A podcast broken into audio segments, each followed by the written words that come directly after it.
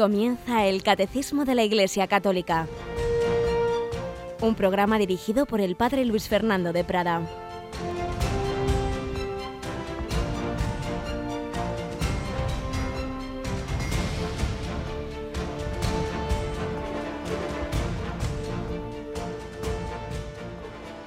Alabados sean Jesús, María y José. Muy buenos días, querida familia de Radio María. Un día más que comenzamos desde esta gran luz que nos da la Iglesia en la enseñanza de su catecismo, con sus comentarios, con los santos y teólogos y grandes maestros de la fe que nos han ido iluminando desde la palabra de Dios, desde el magisterio de la Iglesia, para todo ello poderlo llevar a nuestra vida porque la fe, lo que nos enseña el Señor, no son elucubraciones abstractas para que estemos ahí debatiendo de cosas que no tienen que ver con nuestra vida, sino que son un faro para iluminar nuestra vida. Jesús nos lo dijo, yo soy el camino, la verdad y la vida. Si la fe no nos ilumina, pues es que no la tenemos o entendida, o asimilada, o llevada en la oración a la práctica, etc. Por eso pedimos al Señor siempre que todo lo que Él nos enseña seamos capaces de recibirlo como esa tierra buena de la que nos habla la parábola del sembrador, la tierra buena que ante todo fue la Virgen María, que dio el ciento por uno. Los demás, bueno, hacemos lo que podemos, pero hagamos eso, lo que podemos siempre con la gracia de Dios.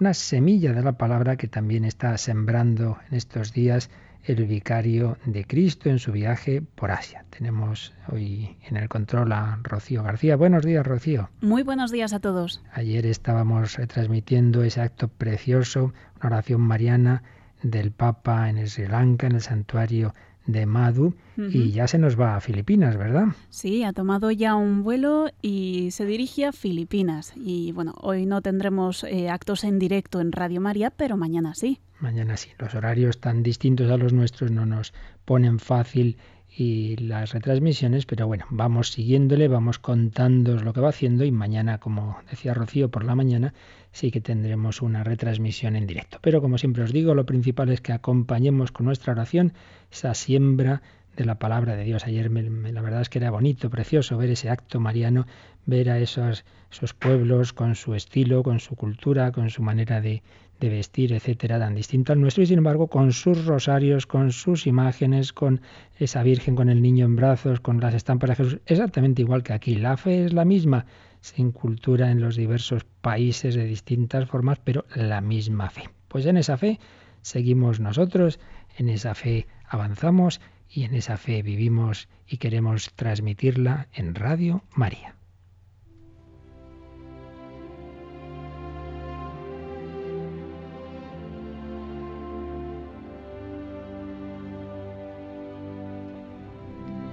Y en este primer momento en el que precisamente vemos cómo han vivido la fe diversas personas, ayer habíamos comenzado a leer un correo, un correo de un comunicante, Luis, eh, que nos contaba cómo se había ido apartando de Dios, cómo se había querido autoconvencer de que Dios no existe, cómo todo le iba peor incluso en su matrimonio, pero precisamente en esos momentos difíciles, oscuros, empezó a sentir que había alguien en su vida, empezó a experimentar que estaba Dios.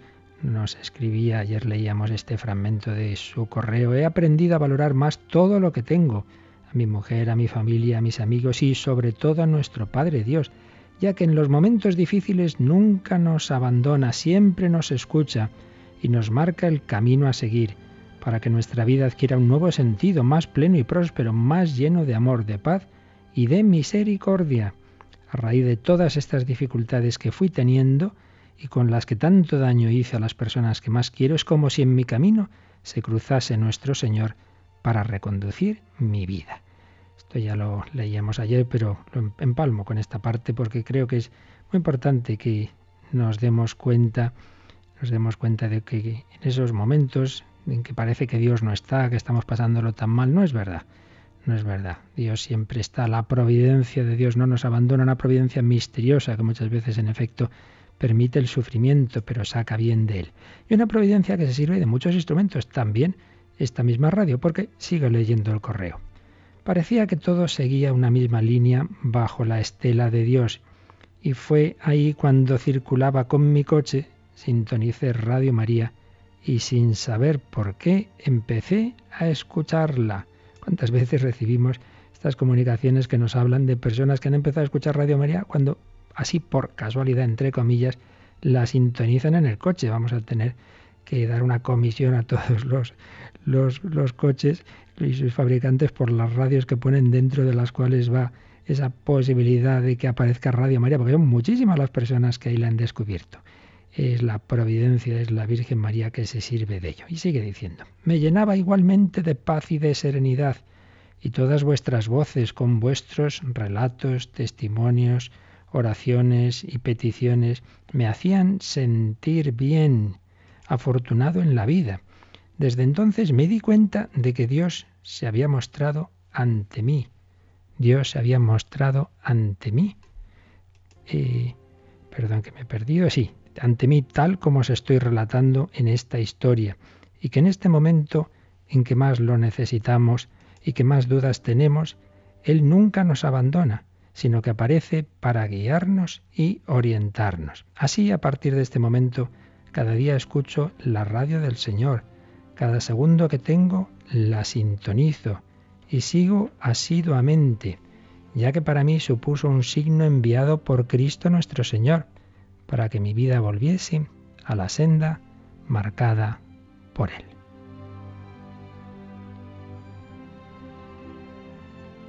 Sé que no he sido digno de Dios, que he pecado tanto en pensamiento como en palabra y obra, que no soy merecedor de perdón, ya que con mis actos he hecho sufrir a mucha gente que me quería. Me arrepiento de todos y cada uno de mis días y rezo por ello, para intentar calmar mi culpa y mi remordimiento. Y no sé si Dios algún día será capaz de perdonarme. Bueno, en este párrafo y en otros que no leo ahora, se nota, querido Luis, que te falta ahí confianza en esa misericordia de Dios. Dios no solo perdona, sino que olvida y rehace. Y no hay que estar dando vueltas una vez que ya nos hemos arrepentido de nuestros pecados y los hemos confesado.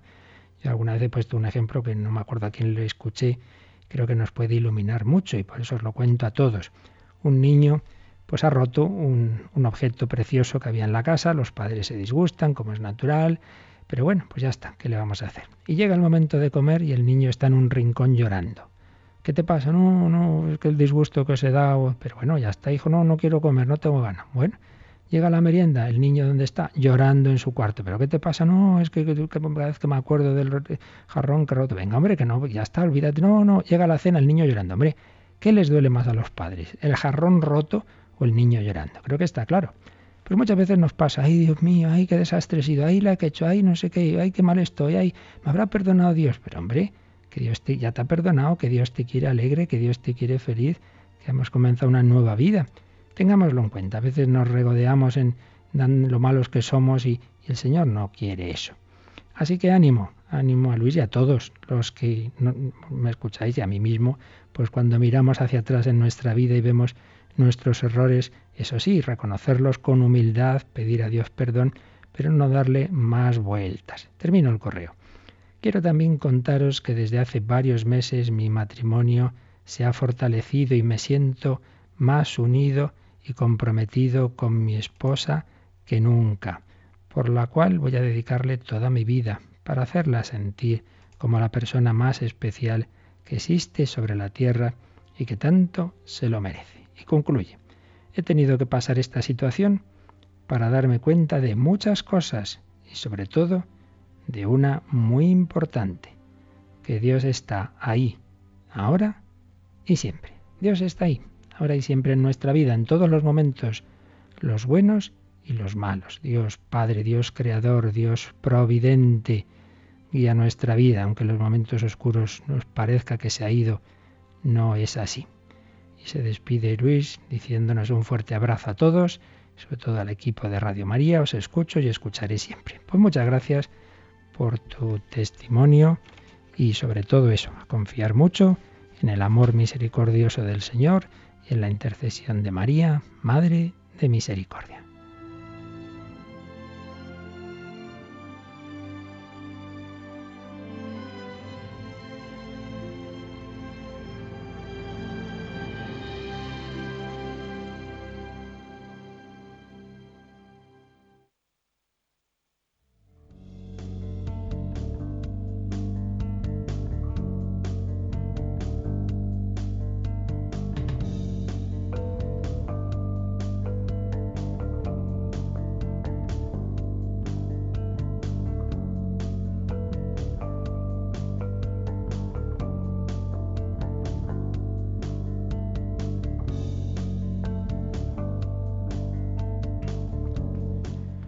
Pues os recuerdo que habíamos terminado ese apartado del catecismo de que nos hablaba de la creación y de la providencia, que estábamos viendo, habíamos visto ya los números de resumen, la parte de esos numeritos que hacen un resumen de lo anterior, el resumen de lo que se refiere a la creación. Pero que antes de leer los números de resumen de la parte de la providencia, estábamos dando una vuelta al tema de la creación desde el Yucat. Habíamos visto los números del Yucat que se refieren a la creación. Eh, pero, a su vez, todo esto lo, ayer lo habíamos, lo estábamos comenzando a darle una nueva vuelta, en este caso desde la síntesis preciosa que hacía en unas conferencias que luego publicó en un librito Creación y Pecado el entonces cardenal Joseph Ratzinger, 1985 daba forma escrita a unas conferencias que unos años antes había tenido sobre la creación y publicaba un librito, como digo, titulado Creación y Pecado. Y lo que estamos haciendo, comenzamos a hacer ayer, pues es resumir un poquito estas, estas charlas y estos capítulos de este librito que nos sirven, pues, de, como digo, para volver a ver de una visión de conjunto todo este tema tan importante y tan poco presente hoy día, por desgracia, incluso en nuestras catequesis de la creación. Hablamos mucho de Jesús, nuestro amigo, nuestro Salvador, que evidentemente es lo principal, pero no podemos olvidarnos de que ese Jesús es el verbo de Dios que con el Padre y el Espíritu Santo ha creado el mundo y eso está bastante menos presente en nuestra creación como ya hace veintitantos años señalaba el entonces cardenal Ratzinger, después Papa Benedicto XVI. Y el capítulo que ayer resumíamos terminaba ah, recordándonos que y todo lo que habla de la creación, empezando por ese famosísimo primer capítulo del Génesis, al principio creó Dios el cielo y la tierra, tenemos que interpretarlo, como ya sabemos siempre, en la unidad de la Biblia. Unas partes de la Biblia iluminan a otras, el Espíritu Santo es el mismo autor de todas las partes de la Biblia, aunque luego tengan muchos autores humanos. Tenemos que fijarnos en cómo las diversas imágenes de los diversos libros transmiten unas verdades teológicas a través de símbolos, a través de imágenes, pero veamos, busquemos la verdad que está detrás de ellos. Una verdad que ante todo es que el mundo no es producto de una lucha de diversas fuerzas, buenas y malas, de un laberinto de fuerzas contrapuestas, ni de, ni de poderes demoníacos, que el sol y la luna no son divinidades, que el cielo no es algo divino, sino que todos son criaturas de un único Dios todopoderoso, bueno, amoroso, que ha creado por amor y que mm, ha, hecho esa creación para dársela a, su, a su Hijo eterno, el criterio cristológico. Tenemos que interpretar la Biblia también desde su plenitud, desde su final, de saber que el Padre ha creado todo para su Hijo y por eso, dice San Pablo, todo ha sido creado por Él y para Él. Y tenemos que fijarnos en esa especie de segundo Génesis que hay en la Biblia, que es el prólogo del Evangelio de San Juan. En el principio existía la palabra. La palabra estaba con Dios y la palabra era Dios. Todo se hizo por ella. Y sin ella no se hizo nada de cuanto existe. Criterio pues cristológico, todo ha sido creado por el Padre, el Hijo y el Espíritu Santo con ese centro en Jesucristo. La razón del universo concluíamos ayer leyendo este librito de Joseph Ratzinger, nos permite reconocer la razón de Dios. Y la Biblia es y continúa siendo la verdadera ilustración, la que ha entregado el universo a la razón del hombre, a la razón del hombre. No debemos esconder la creencia en la creación. Solo si el universo procede de la libertad, del amor y de la razón, podemos confiar unos en otros, encaminarnos al futuro y vivir como hombres. Solo porque Dios es el creador de todas las cosas es su Señor. Y solo por eso podemos orarle. Y esto significa que la verdad y el amor no son ideas impotentes, sino las fuerzas fundamentales de la realidad. Ahí concluía ese capítulo que ayer resumíamos y vamos al siguiente capítulo, partiendo de estas certezas de que hay que leer la Sagrada Escritura en su conjunto y con Cristo, y que la creencia en la creación es algo racional, vamos a profundizar en este aspecto, la racionalidad de la creencia en la creación. Y aquí señalaba Joseph Ratzinger dos aspectos, dos direcciones. En primer lugar, el qué de la creación, que reclama un fundamento. Esta creación que nos encontramos remite a aquella fuerza que existía en el principio y que podía decir hágase. Y aquí eh, señalaba el, entonces Cardenal Ratzinger cómo ha evolucionado mucho la ciencia física, eh, la astrofísica, precisamente en un sentido muy favorable a la conjunción con la visión teológica, porque en el siglo XIX había unas teorías físicas de la conservación, la conservación de la materia y la de la energía, que llevaba a muchos a ver el universo como un universo eterno, estable, regido por unas leyes perpetuas, un universo que procede de sí mismo y en sí mismo existe y que no necesita nada externo. Estaba ahí como un todo, por lo cual hay una famosa frase de, de Laplace que decía, ya no necesito más la hipótesis de Dios. Sí, pero luego han ido apareciendo en el siglo XX otras visiones muy distintas y, además claramente comprobadas, no, no, no son elucubraciones. Todo el tema de la entropía, que señala que la energía se va consumiendo, va hacia abajo, digámoslo así, llegando a un estado a partir del cual ya no puede ser transformada, lo cual significa que el universo tiene un curso de desarrollo y extinción, que lo temporal está inscrito dentro de él, que no es eterno, que se va agotando. Si sabemos que, que tenemos un, una, una, determinada cantidad de gasóleo que está ardiendo, quiere decir que si va a acabar es que también tuvo un principio. Esto no es desde siempre, está claro que no. Y luego la teoría de la transformación de la materia en energía y la teoría de la relatividad y por supuesto todos los datos que cada vez más han ido apuntando al Big Bang. Bueno, pues todo ello vienen a contradecir esa visión de un universo estable, eterno, de eso nada. El universo tiene el tiempo marcado dentro de él, tiene un origen, tiene un inicio, ese, esa primera explosión, ese Big Bang, todo ello viene a llevarnos a que el universo tiene un principio y tiene un fin. Se hace, por tanto, cada vez más claro ese momento que la Biblia llama el comienzo, al principio. Al principio creó Dios el cielo y la tierra, dijo hágase, claro, de distintas perspectivas en lo que nos dice la ciencia y lo que nos dice la fe, pero desde luego eh, cada vez más se ha visto la, mm, esa confluencia y nada de contradicción. Pero aparte de ese qué, del origen, del ser, está luego el tema del diseño, puesto que ese inicio, esa, ese primer, esa primera partícula de increíble energía concentrada en un punto mínimo de materia que estalla, que da lugar al universo, pues tiene precisamente todas las propiedades exactísimas, como ya hemos comentado más veces y como tantas veces hemos oído explicar infinitamente mejor, claro, porque es un astrofísico, al padre Carreira, mejor con servidor digo, pues el, eh, tiene esas propiedades para dar lugar a un universo ordenado y un universo en el que puede haber vida y puede haber vida inteligente. De aquel hágase no se originó una masa caótica. No, no, no es una masa caótica, sino un universo donde hay una racionalidad que pueden descubrir nuestra mente y la descubre y por eso puede interpretar el universo con las matemáticas y podemos descubrir unas leyes que podemos plasmar, como digo, en fórmulas. Por eso grandes científicos como Albert Einstein se han asombrado de descubrir esa lógica que existe en la materia, en la naturaleza. Decía Einstein que en las leyes de la naturaleza se manifiesta una razón tan considerable que frente a ella cualquier ingenio de pensamiento o de la organización humana no es más que un pálido reflejo.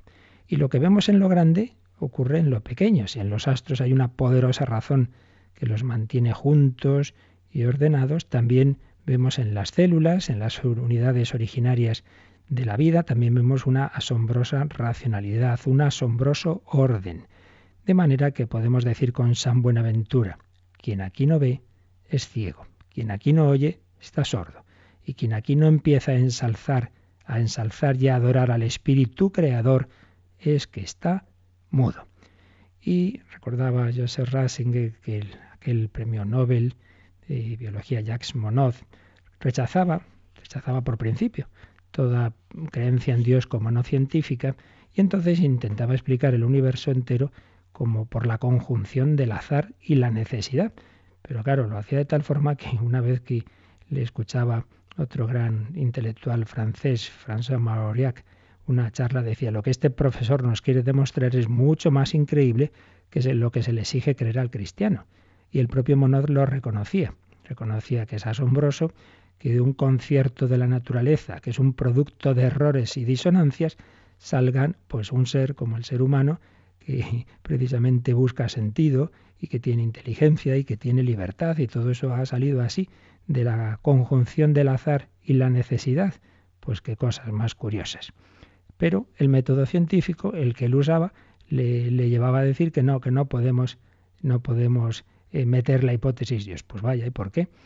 Una cosa es en, en, la propia ciencia, claro, la ciencia se dedica a lo material, claro, ahí no va a aparecer Dios, pero otra cosa es en el pensamiento global, otra cosa es en la filosofía. Pues sí, ya viendo esa visión de conjunto, vemos que en el fondo todo, todo el pensamiento humano nos lleva, si uno es, sincero y coherente y no se deja llevar de prejuicios, nos lleva a la misma conclusión, que el universo no es producto de la casualidad, de la oscuridad, de la sin razón, sino que precede de la inteligencia, del entendimiento, de la libertad, de la belleza, que es amor. Así pues, esto como punto fundamental. Eh, la creación es racional, la fe en la creación es algo racional que, que concuerda perfectamente con lo que vemos eh, científicamente en un universo ordenado, en un universo temporal, en un universo que tiene un principio, que tiene marcada, digamos, esos límites en su propio ser.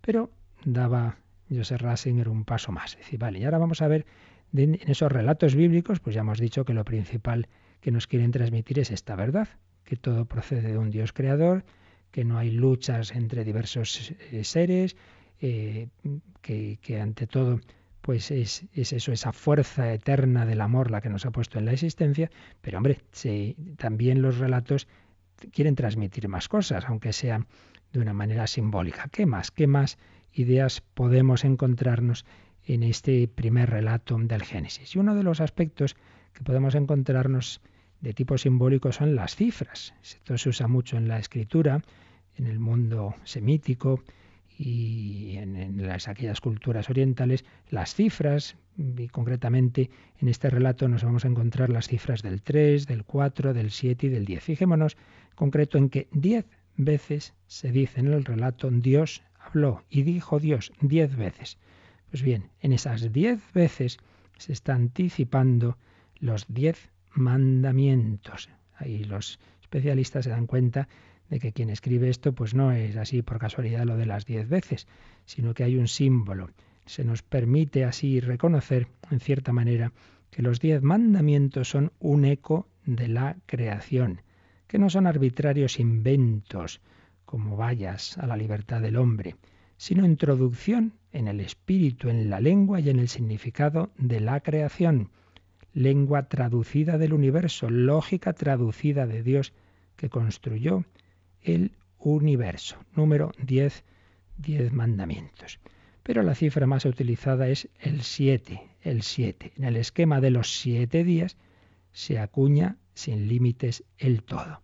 Esta es la cifra de una fase de la luna. Así se nos está diciendo que el ritmo de nuestro astro fraterno, de, la luna, nos muestra también el ritmo de la vida humana.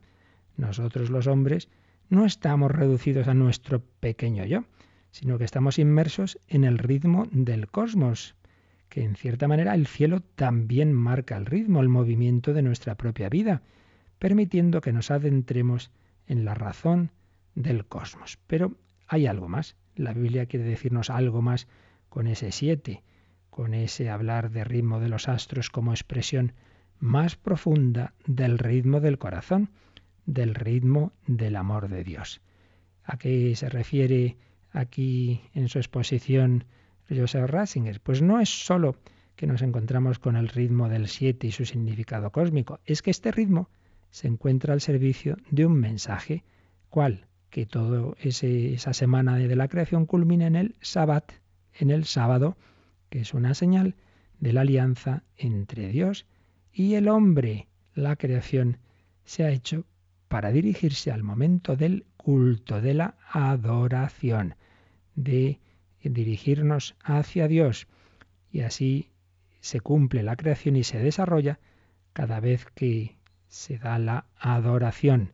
Recuerda varias veces aquí Joseph Ratzinger la frase que está en la regla de San Benito, operidei nil preponatur, es decir, nada debe anteponerse al servicio de Dios. Todo, todo debe orientarnos a adorar al Señor, el verdadero centro, la fuerza que provocando el ritmo de las estrellas y de nuestra vida las mueve y gobierna, es la adoración. Por eso el ritmo de nuestra vida palpita correctamente cuando ha quedado impregnado de ella. Esto ha estado presente en todos los pueblos, en todas las culturas, absolutamente en todas. Solo es nuestra cultura occidental moderna la que prescinde públicamente de la adoración de Dios, pero esto ha estado siempre presente. Pero es verdad que muchas culturas, claro, con esa mezcla de, de lo bueno de los esfuerzos del hombre por llegar a Dios, con lo malo de sus errores, de una religión inventada por los hombres, pues muchas veces se ha intentado como chantajear a los dioses, eh, los dioses quizá pues necesitan mi culto, entonces voy a ejercer presión sobre ellos para que me libren del mal, etc. Y en cambio, en la Biblia aparece como es natural todo esto purificado por el Espíritu Santo, la adoración, el culto. No pretende chantajes ni, ni que Dios me deje hacer cosas malas a cambio de no sé qué o de no sé cuánto, porque en la Biblia la creación está estructurada según ese orden del Sabbat y el Sabbat es el resumen de la Torah, de la ley de Dios, de la ley de Israel. Por tanto, la adoración contiene en sí misma una dimensión moral. Solo así es verdaderamente adoración. No cabe en la escritura, no cabe todo el mensaje bíblico una adoración o un culto a Dios que no tenga nada que ver con la vida moral. No, no, ya desde el primer momento, no digamos en el cristianismo, está unido el amor a Dios, el culto a Dios, con la justicia, con el amor al hombre. La Torá, la ley, es expresión de la historia que Israel vive con Dios, es expresión de la alianza. Y la alianza es expresión del amor de Dios, de su sí al hombre, que él ha creado para amar y para ser amado. Así pues, vemos este mensaje implícito en, en el relato de la creación, que Dios ha creado el universo para entablar con los hombres una historia de amor lo ha creado para que haya amor. Fijaos lo que está ahí implícito en ese relato aparentemente tan sencillito, pero cuando lo estudian los que tienen esa profundidad y conocen todo el mensaje bíblico y con la luz que el Espíritu Santo ha ido derramando en la historia de la Iglesia, sobre todo los que han meditado en estos textos, pues vemos que hay mucho, mucho ahí escondido que quizá no vemos a primera vista. Porque además, y ahora ya relacionándolo con la plenitud de la revelación en Jesucristo. Que decir que esa Torah, que esa ley, pues naturalmente culmina en Jesucristo. Se decía las escrituras judías que en la Torah, la ley, existía al principio, que estaba con Dios, que a través de ella todo había llegado al ser, que era la vida y la luz de los hombres. Pues claro, esto es lo que ya luego San Juan en su Evangelio va a darse cuenta de que lo que se decía de la Torah en realidad era, era lo que hay que decir del verbo, del logos, de la palabra. Por ello podrá escribir en, su prólogo, todo se hizo por ella, por la palabra. Ya antes, San Pablo había dicho en Colosenses 1.16, en él fueron creadas todas las cosas. Conclusión de este apartado, de este librito de José Ratzinger, es preciosa la conclusión. Dios ha creado el universo para poder hacerse hombre y desparramar su amor para extenderlo también hacia nosotros, invitándonos a participar de él.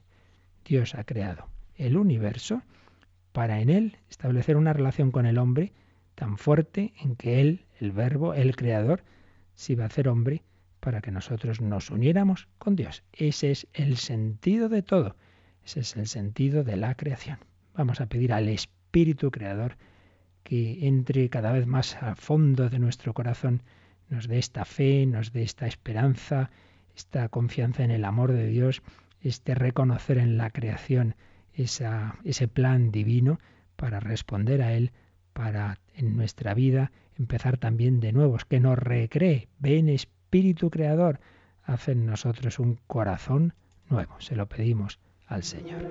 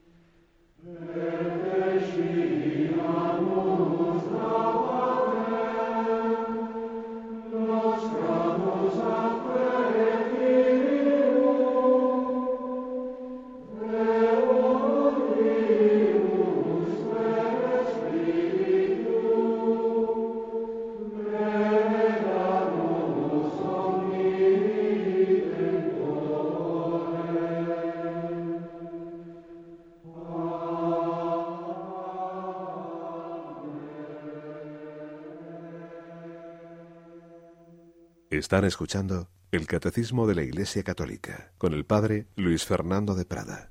Y concretamente estamos haciendo una síntesis de lo que hemos visto sobre la creación desde el gran magisterio, la gran enseñanza de este gran, uno de los mayores teólogos del siglo XX y XXI, Joseph Ratzinger, que publicaba en 1985 unas conferencias sobre la creación. Nos ha mostrado la racionalidad de la fe en la creación, el simbolismo que está detrás de ese relato del Génesis, su plenitud en Cristo, como toda la creación nos lleva a la adoración, ese número 7 que culmina en, el, en esa semana, culmina en el sábado, y además fijaos que eh, la estructura sabática de la creación tiene incluso unas dimensiones sociales eh, muy curiosas. En la legislación social mosaica se estaba el hecho de que el sábado produce la igualdad de todas las cosas, es como volver al origen. Por eso cada siete años había, estaba señalado un año sabático en el que la tierra y los hombres pueden descansar y cada 49 años, 7 por 7, 49, estaba el gran año sabático, en el que se perdonan todas las culpas y se anulan todas las compras y ventas.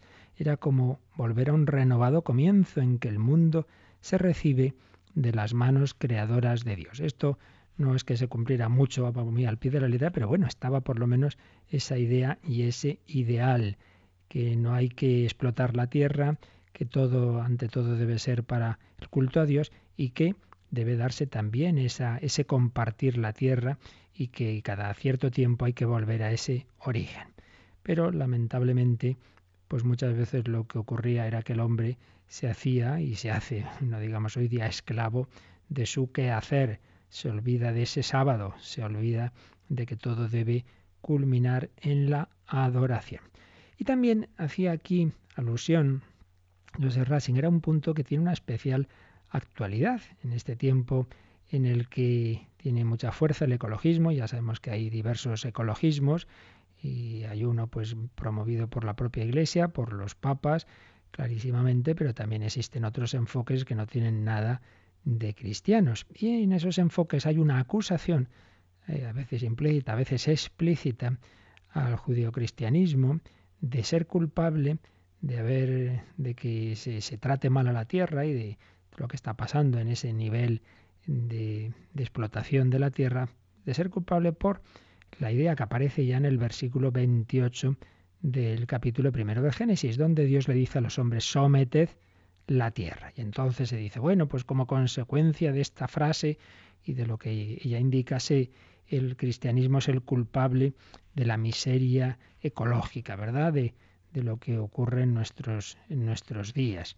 Cristianismo habría convertido a los grandes poderes hermanos del universo en objetos de uso de los hombres, llevándole así a abusar de las fuerzas de este universo. Bueno, bueno, vamos a ver no, no nos creamos estas cosas tan fácilmente, porque ese mandato del Creador, someted la tierra y dominadla, es un mandato al hombre, pero en el sentido de que éste debe cuidar el universo como creación de Dios, de acuerdo con el ritmo y la lógica de la creación.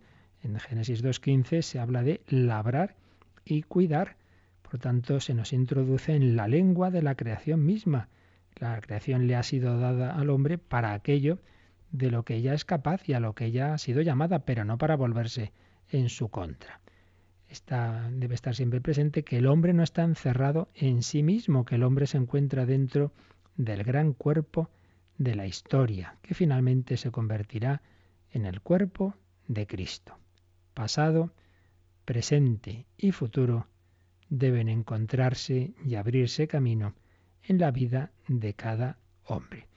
Y entonces tenemos que preguntarnos, bueno, entonces, ¿de dónde viene? No viene del cristianismo, ¿de dónde eh, vienen los abusos de la mentalidad, del activismo y del dominio? Pues precisamente, como decimos, no del cristianismo, y aquí Joseph Ranksinger, con esa gran visión y conocimiento de la historia y de la ciencia, nos da algunas indicaciones. Un primer chispazo de esta nueva mentalidad aparece, dice, en el Renacimiento, por ejemplo, en Galileo.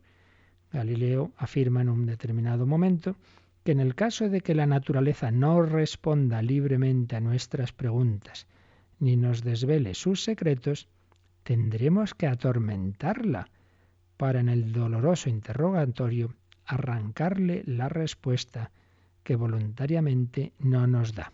Es decir, que los instrumentos de la ciencia podían ser para Galileo como algo semejante a una tortura con la cual el hombre, como señor absoluto, eh, trataría de encontrar las respuestas que quiere saber de ese acusado que sería la naturaleza. Ciertamente, mm, en el desarrollo de la ciencia y de la técnica, cada vez el hombre se fue sintiendo con más poder, y con más dominio y pudiendo pues hacer cualquier cosa. Pero ciertamente donde hay un, un salto fuerte de esta mentalidad es en el marxismo. Marx decía que ya no que el hombre no debe interrogarse más por su origen ni por su procedencia, pues a él le parecía una pregunta sin sentido. Lo importante no es de dónde viene la creación, sino lo importante es dominarla. Lo importante es que el hombre produzca la verdadera creación que le será útil. La cuestión de la creación para Marx no puede contestarse como procedente del espíritu creador, sino que lo importante es que el progreso sea la auténtica verdad. Y un paso más todavía, un marxista, Ernst Bloch, Bloch que llegó a decir que verdad es únicamente la transformación, lo que se impone. La realidad es una indicación para la acción, un adiestramiento para el ataque.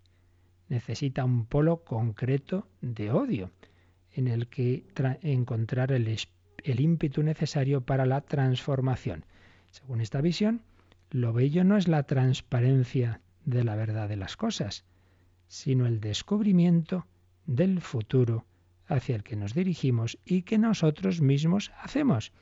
Por eso, dice este pensador, la catedral del futuro será el laboratorio y las centrales eléctricas serán las grandes iglesias góticas del futuro, pues según él, ya no será necesaria la distinción entre domingo y día laborable, ya no hará falta ningún sábado, porque el hombre es en todo su propio creador. Madre mía, qué ideas. Dejará el hombre de esforzarse por dominar y configurar la naturaleza y la concebirá en sí misma como transformación. Pues aquí vemos formulado con una gran claridad ese principio que lleva a esta opresión de nuestro tiempo. Antes el hombre podía simplemente eh, transformar cosas concretas de la naturaleza, cosas concretas de la naturaleza, pero la naturaleza como tal no se veía como objeto, sino como condición previa de su actuación. Ahora le ha sido entregada como un todo. El punto de partida de esta situación se encuentra en esa concepción que contempla la creación como producto únicamente del azar y de la necesidad, que no obedece a ninguna razón y de la que no se puede extraer ninguna enseñanza. Así pues, justo lo contrario lo que está ocurriendo hoy día de explotación de naturaleza no es consecuencia del cristianismo, sino de esa concepción atea que ve la creación no como un regalo de Dios, sino como producto del azar y de la necesidad. Ya ha enmudecido aquel ritmo interior que nos había marcado el relato de la escritura, el ritmo de la adoración, el ritmo de la historia de amor de Dios con los hombres. Y claro, pues ya vamos viendo los resultados de este enfoque. Ya ha desaparecido la sumisión de la fe. Está ese orgullo del quehacer, un orgullo del quehacer que ha fracasado porque esa lleva a nuestra ruina, una naturaleza que vamos destruyendo, pues es nuestra propia ruina. Así se va eh, configurando una actitud que por otro lado, pues ve al hombre como perturbador de la paz, como el que todo lo destruye como el verdadero parásito, como la enfermedad de la naturaleza. Ya decíamos ayer que muchas de estas visiones, pues al final el malísimo es el hombre y se ve pues como más positivo cualquier ser de la naturaleza que al propio hombre, porque el hombre está destruyendo la naturaleza, pero eso, añadimos nosotros, es consecuencia de una visión sin Dios del hombre y de la naturaleza. El hombre ya no se gusta a sí mismo, pero así tampoco construimos el universo, escribía Joseph Ratzinger, pues contradecimos al Creador cuando ya no queremos al hombre como Él lo ha querido. Con esto no santificamos la naturaleza, nos destruimos nosotros y la creación. Le arrebatamos la esperanza que existe en ella y la grandeza a la que está llamada. Por ello, en conclusión de este capítulo sobre el significado de los relatos bíblicos de la creación y este apartado sobre la idea del someter la creación, que no significa destruirla así arbitrariamente, pues nos encontramos que es justamente la visión cristiana la que puede salvarnos, la que puede salvar la naturaleza. Nosotros solo podemos ser verdaderamente creativos y por tanto creadores, entre comillas, si lo somos en unión con el creador del universo. Solo podemos servir verdaderamente a la tierra cuando la tomamos siguiendo la instrucción de la palabra de Dios. Y entonces podemos perfeccionar y hacer avanzar el universo y a nosotros mismos. En definitiva, tenemos que volver a ese ritmo sabático de la creación. Todo debe culminar en el sábado, que para nosotros es naturalmente el domingo, el día del Señor, que tenemos que recuperar menos activismo, menos estar de aquí para allá, menos compras, adoración, vida fraterna, vida familiar, ocio, que, que es una dimensión de la vida humana, vivirla en alegría con el Señor. Y de nuevo, pues ese lema de la regla de San Benito, operi dei nil preponatur, no se anteponga nada a la obra de Dios, nada debe anteponerse al servicio divino. Concluía Joseph Ratzinger este capítulo, esta frase sí que es una contribución a la conservación del mundo creado frente a la falsa adoración del progreso, frente a la adoración de la transformación destructora del hombre, frente a la blasfemia del hombre que destruye a la vez el universo y la creación, apartándolos de su destino final. Solo el Creador es el verdadero redentor del hombre y sólo si confiamos en el Creador estamos en el camino de la salvación del universo, del hombre y de las cosas. Solo el Creador es el verdadero redentor del hombre. Así pues, como vemos, hay mucho fondo en todos estos relatos de la creación.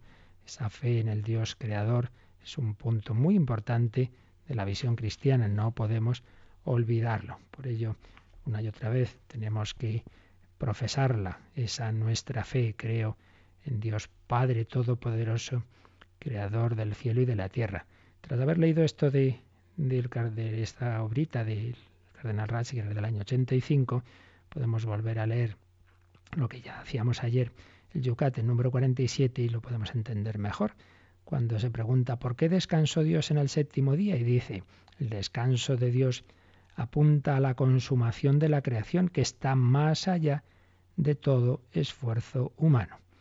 Y explica, por mucho que el hombre trabajador sea el socio menor de su creador, tanto menos puede él salvar la tierra mediante su esfuerzo.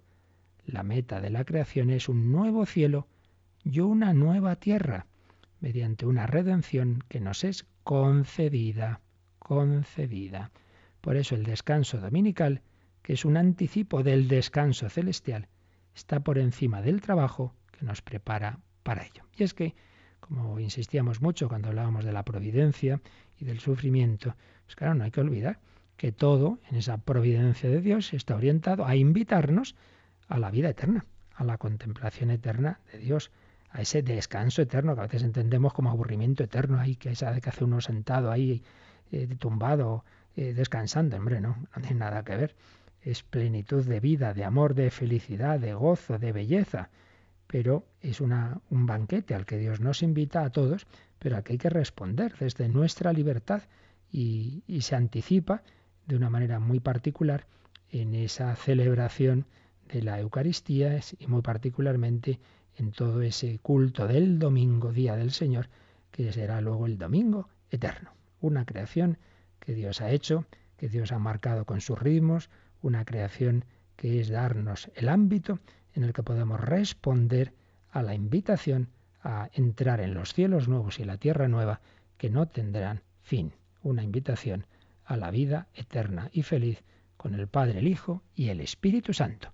No nos olvidemos que todo punto de la fe, todo punto de la teología, debemos siempre relacionarlo con nuestro último fin, que estamos llamados a la vida eterna, que es como concluye el credo. Pues damos gracias al Señor por esta su invitación, damos gracias a la enseñanza de la Iglesia que nos va mostrando el camino. Volveremos ahora a escuchar ese precioso Salmo 136 en hebreo, mientras quien quiera, pues puede ahora estos últimos minutos hacer su llamada, su consulta, como ahora se nos va a recordar. Participa en el programa con tus preguntas y dudas. Llama al 91 153 8550. También puedes hacerlo escribiendo al mail catecismo arroba radiomaria.es. Catecismo arroba radiomaria.es.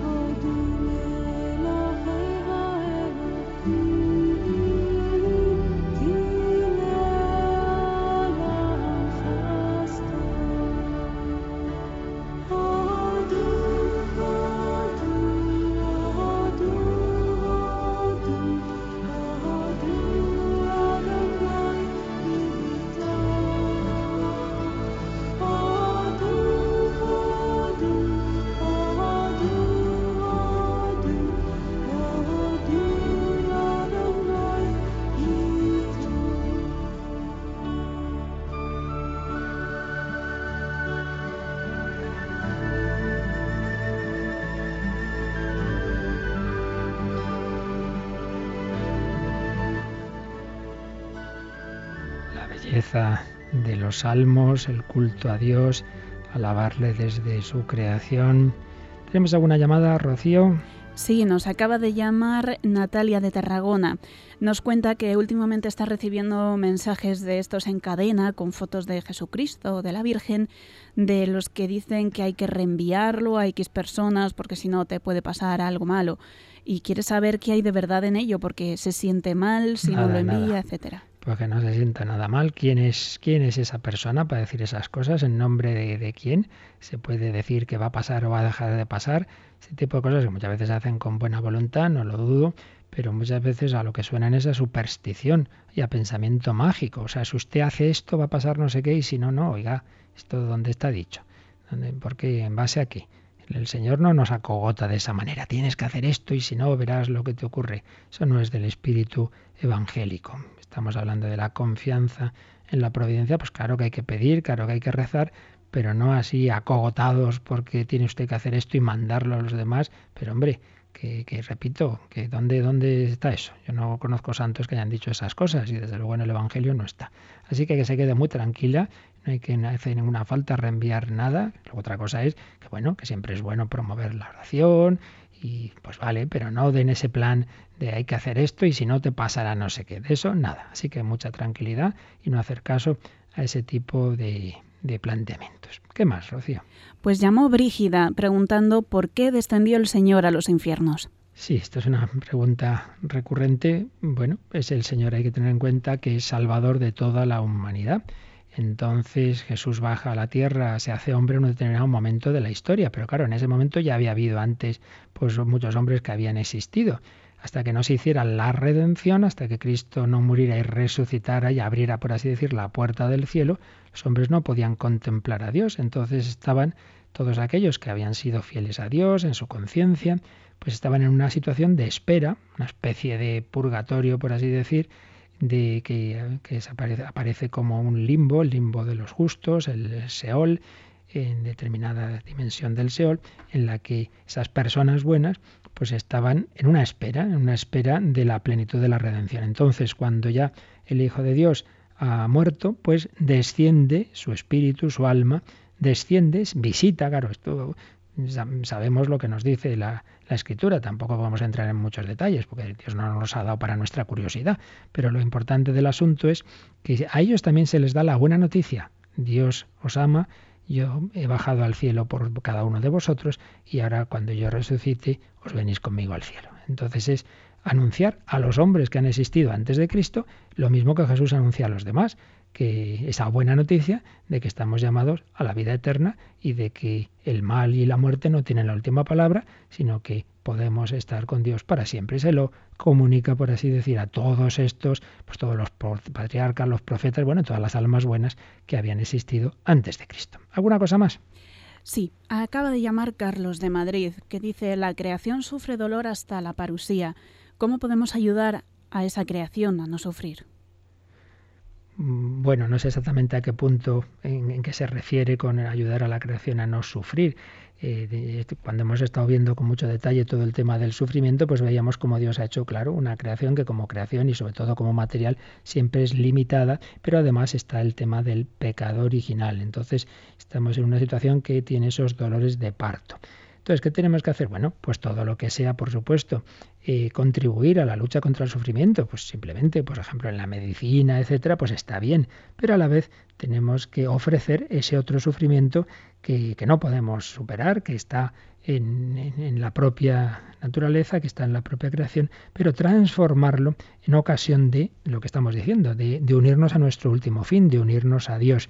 Entonces, luchar contra el sufrimiento, pues como, como todos los medios que tenemos, ¿verdad? De la caridad, de la misericordia, lo ha hecho la Iglesia siempre, pues en las obras de misericordia, acoger a los enfermos, a los pobres, etcétera. Por un lado, luchar contra el sufrimiento en ese sentido de caridad y poner todos los medios, en dentro de lo cual naturalmente entra también la ciencia, con la medicina, etcétera. Pero a la vez, a la vez, pues ser conscientes de que por supuesto hay un sufrimiento y hay un dolor y hay una muerte que tenemos que asumir que nunca vamos a vencer, pero que están en el camino hacia esa plenitud eterna. ¿Teníamos alguna más? Sí, la última ya de Reyes de Sevilla, que decía que había oído en una homilía a un sacerdote decir que los hombres no somos hijos de Dios si no estamos bautizados, sino que somos solo criaturas de Dios que, hay de verdad en ello. Bien, sí, esto ya también alguna vez lo hemos dicho aquí. Bueno, como siempre las palabras dependen en qué sentido la usemos. Si usamos hijos de Dios en el sentido de que Dios nos ama a todos, de que Dios nos ha creado a todos, de que Dios a todos nos mira con amor de Padre, bien, en ese sentido todos somos hijos de Dios. Pero es verdad que en un sentido estricto, hijo de Dios es el que recibe la vida de Dios. Yo siempre he puesto el ejemplo, el carpintero ha hecho la mesa, no es padre de la mesa, es padre de los hijos a los que ha dado su naturaleza. Ahora bien, Dios nos da su naturaleza divina a través de la gracia y la gracia se comunica como camino ordinario a través del bautismo. Por eso es verdad que en un sentido estricto el niño que ha nacido de sus padres y que es llevado a bautizar sale hijo de Dios cuando es bautizado. En el sentido estricto no había recibido la vida de Dios antes de ser bautizado. En este sentido, pues lo que ha habido es completamente correcto sentido estricto de la palabra, hijo es el que recibe la vida del Padre. Hombre, en un sentido amplio, pues sabemos, Dios nos ama a todos, Dios es nuestro Padre, pero es verdad que en el sentido estricto recibimos la vida de Dios en el bautismo. Bueno, pues tenemos que terminar. Recordad que el sábado, en Entorno al Catecismo, habrá una conferencia del Padre Carreira que nos va a profundizar en este aspecto que hoy hemos tocado un poquito así de refilón, de la relación entre la ciencia y la fe, en el tema de la creación, del origen del universo la bendición de Dios Todopoderoso, Padre, Hijo y Espíritu Santo, descienda sobre vosotros. Que paséis un buen día en el Señor.